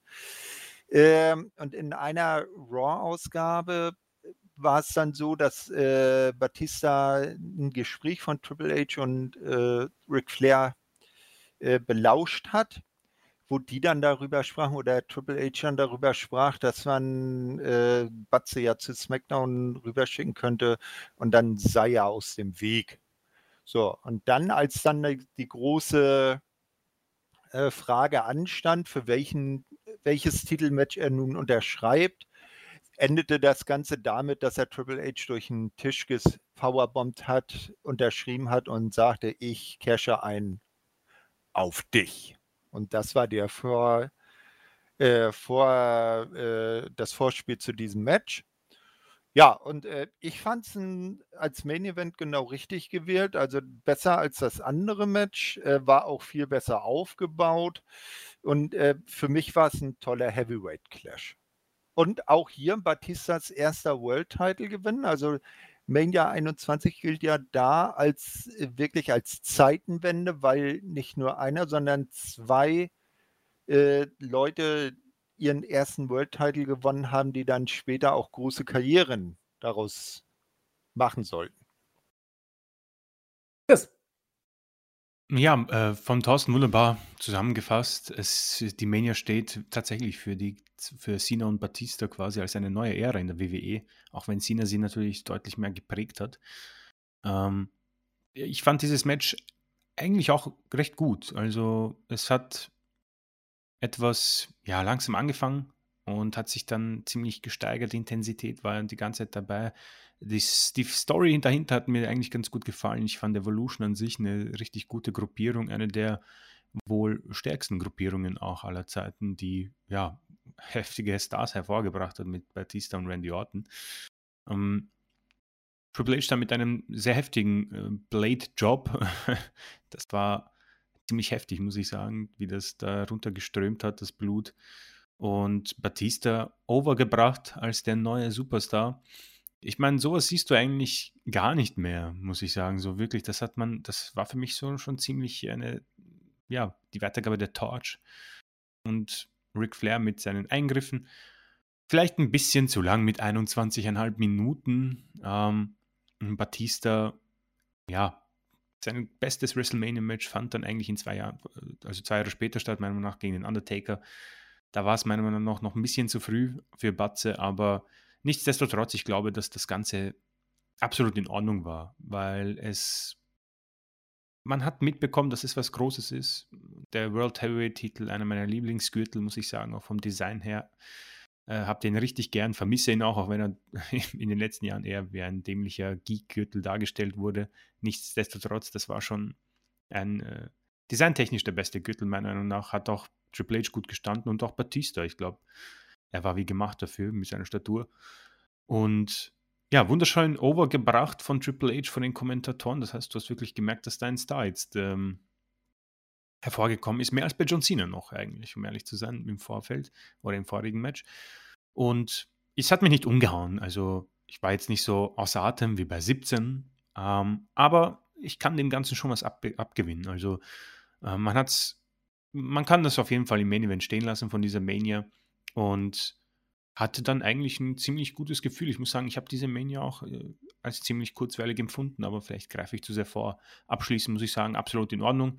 Ähm, viel Blut, muss ich sagen, und ähm, ein Batista, der sich dann auf den Weg gemacht hat, ähm, ja, einer der größeren Stars zu werden in der Company.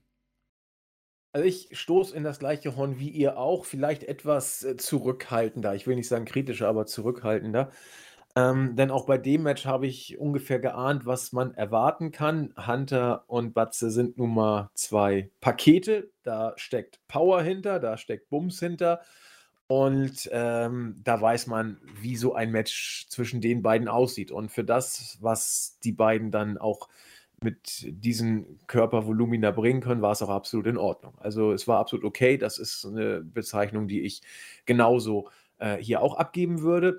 Da mich diese Art von Matches eben nicht so wirklich kickt, ähm, bin ich eben etwas zurückhaltender. Erkenne aber an, dass es äh, sehr ordentlich umgesetzt war und äh, wer auf äh, Powerhouse gegen Powerhouse steht, wird hier sicherlich was Ordentliches bekommen haben. Es war auf jeden Fall besser als das, was wir 2019 bei WrestleMania in New York gesehen haben.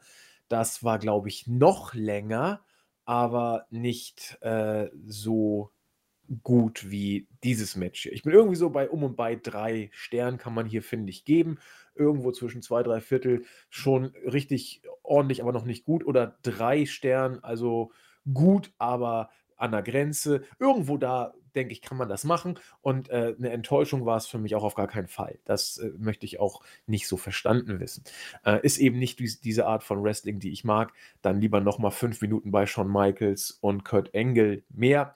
Ähm, auch äh, Warmlaufphase ist mir egal. Da sehe ich ein bisschen mehr Wrestling als äh, diese Art von Match. Aber es ist eben eine eigene Art von Match und äh, wer das mag, wird hier sehr gut bedient. Und das ist immer im Auge des Betrachters.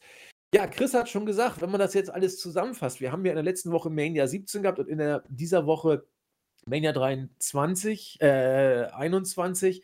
Da kann ich relativ deutlich sagen, dass und warum mir Mania 17 doch äh, deutlich besser gefallen hat, auch wenn 21 definitiv nicht abgestunken hat. Überhaupt nicht. War auch eine starke Mania. Das kann man, denke ich, schon sagen.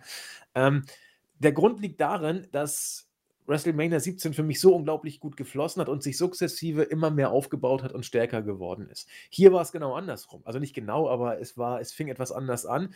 Wir hatten zu Beginn gute bis verdammt gute Matches und äh, die beiden Main-Events waren dann, ja, konnten da natürlich nicht mithalten, hatten aber auch einen ganz anderen Fokus oder ganz andere Intention.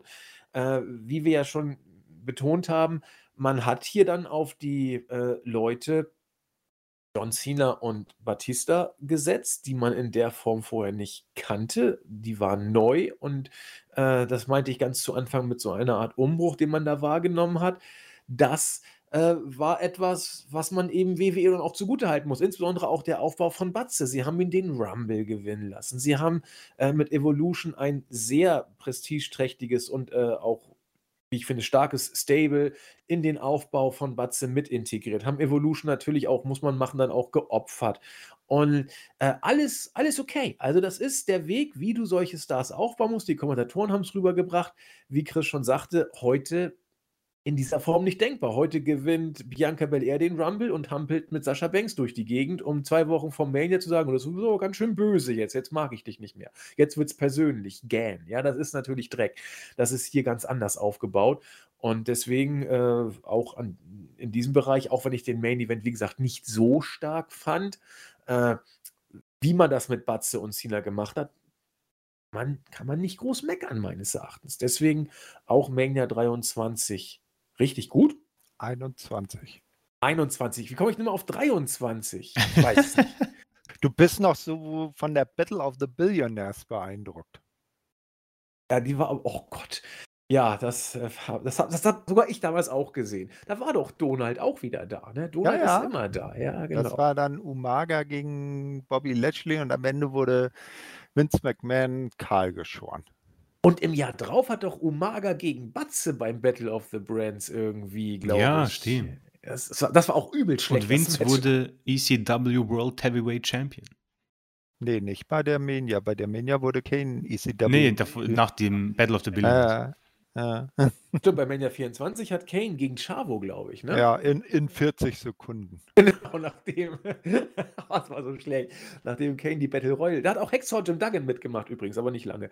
Komisch, sowas weiß ich. Egal. Ähm, ja, äh, Schlussworte, Thorsten. Ja, äh, ich, äh, die 21er gehört auch zu meinen äh, beliebteren Manias, reicht aber nicht äh, an die 17er Overall oder vielleicht auch die 19er heran, aber ich sag mal, unter die Top 5 kommt sie bei mir. Ja, was schönes Event, muss ich sagen. Hat mir echt Spaß gemacht. Diese ganze Erfahrung, weil ich wüsste nicht, wann ich mir die jetzt angeschaut hätte nochmal.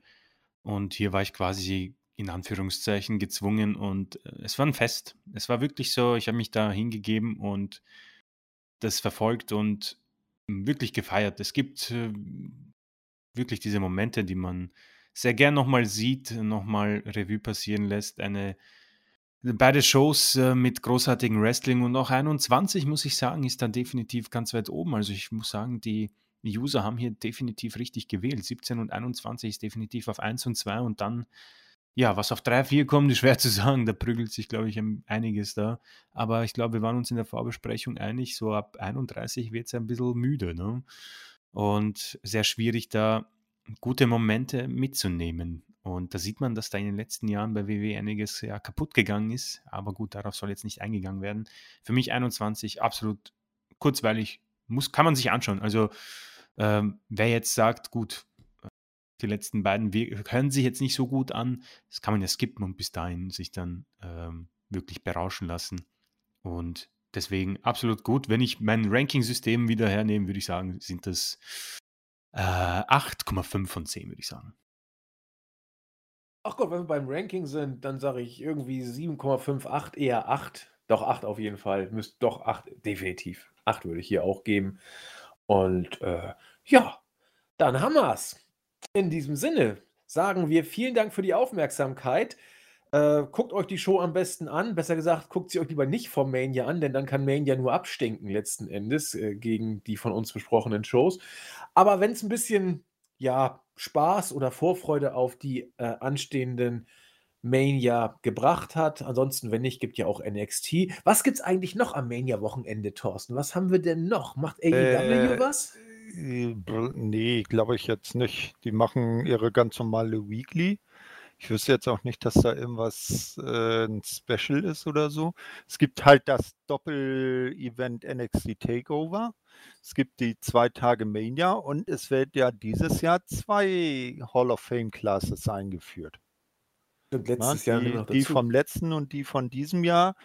Und äh, irgendwie hat man Batista ja wieder aus der 2020 rausgenommen, weil sie jetzt gesagt haben, äh, das ist ihm nicht gerecht, wenn er nur so online eingeführt wird, so via Videoschalte.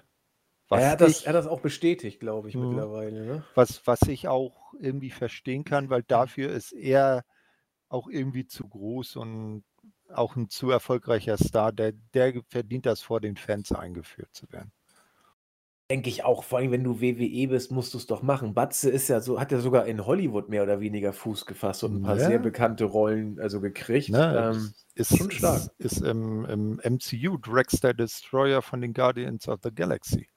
Ne? Und er war auch beim Blade Runner dabei. Ja, ja, am Anfang hat er von Ryan Gosling die Hose voll bekommen. Ja, ja. Geile Szene übrigens. Ich finde die, find, nee, find ich sehr gut. Spielt Batze ja. großartig, finde ich. Und wo also wir jetzt bei Mania 21 sind, John Cena, der spielt jetzt in der, Neu in der Neuauflage der Suicide Squad mit. Als was? Wissen wir nicht, oder? Äh, warte mal, muss ich mal eben gucken.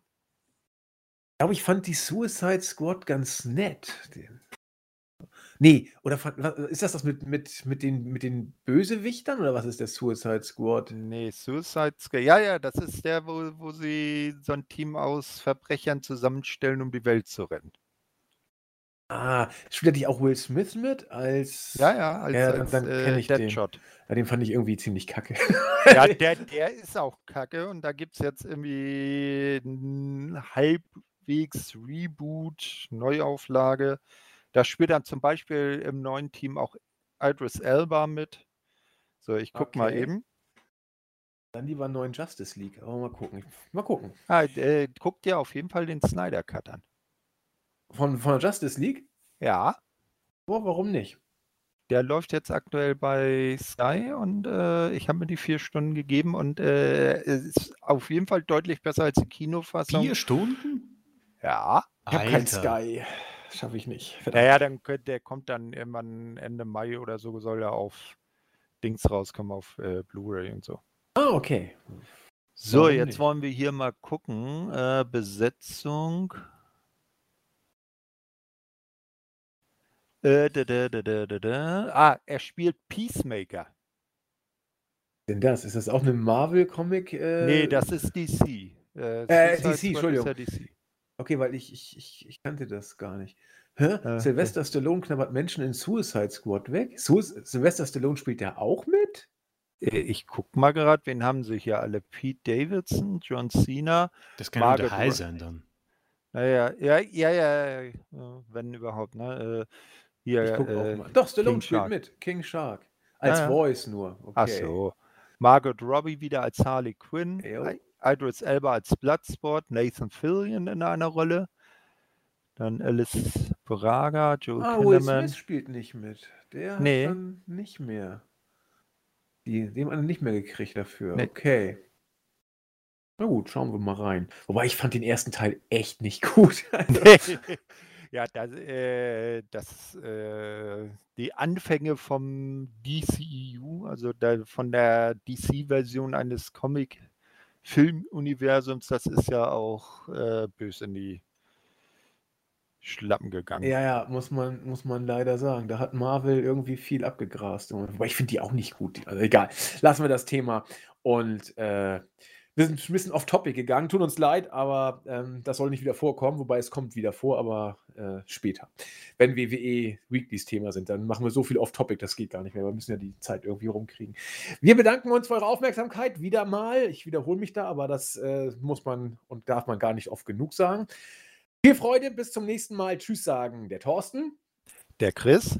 Und der Andi. Bis denn. Ciao.